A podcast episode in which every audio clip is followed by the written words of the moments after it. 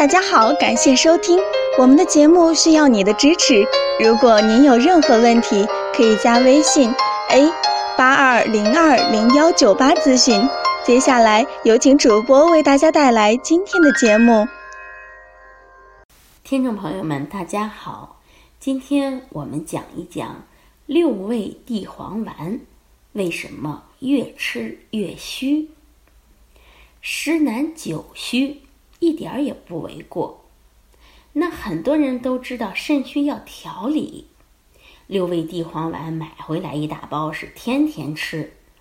其实好多人不知道补肾是要分阴阳的，而不对症的话，只会越吃越严重。那肾阴虚的话，主要特征是上火，临床表现为五心烦热、潮热盗汗。尿黄变干，舌红少苔，脉细数。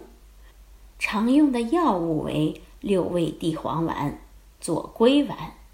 肾阳虚呢，以畏寒怕冷为主要特征，临床表现为小便清长、性欲减退、阳痿早泄、舌淡苔白、脉沉迟。大家要记住一点：是药。就有禁忌，有些人吃它能治好病，有些人也能导致病。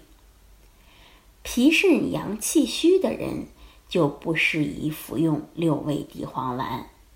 例如，慢性腹泻、消化性溃疡、形体虚寒的人，这些人服用六味地黄丸就会出现副作用。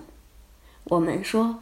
科学补肾，不要想当然的自己购买服用药物，要通过专业人员结合望、闻、问、切综合辩证来诊断，千万不可以说看看百度，貌似症状差不多，以此来尝试。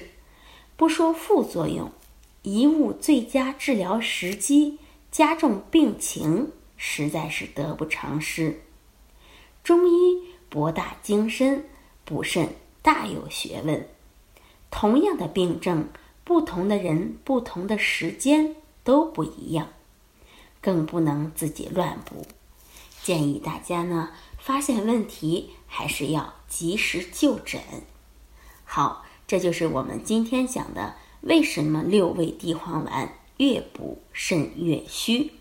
欢迎大家关注、评论或点赞。谢谢大家。